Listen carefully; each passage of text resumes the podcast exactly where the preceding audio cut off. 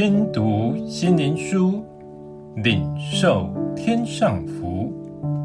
天路客，每日灵粮。第一百八十八日，以赞美倚靠神。诗篇五十六篇第十节：我倚靠神，我要赞美他的话。我倚靠耶和华，我要赞美他的话。我们常因心中的挂虑事而担忧，很多人都建议我们要去祷告，去倚靠神。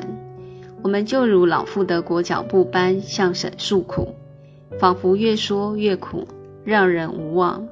其实这不是神的心意，神所要的是我们倚靠神，我们要赞美神的话。这如刀的两刃，一边倚靠，一边赞美。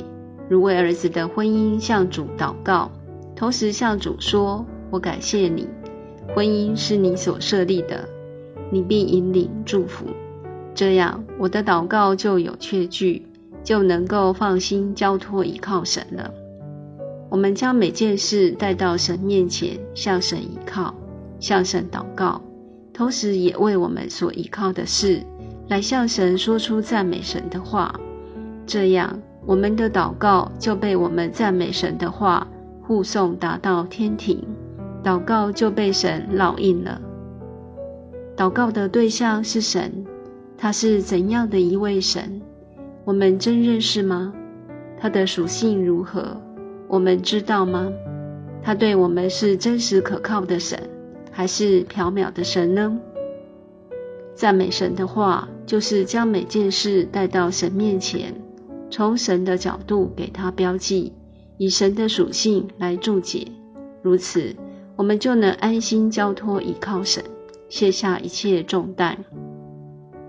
从今天开始，我们借着祷告来操练，为每一个要倚靠神的人事物，一边倚靠神，一边同时为此事发出赞美神的话。赞美要真诚，不是虚假。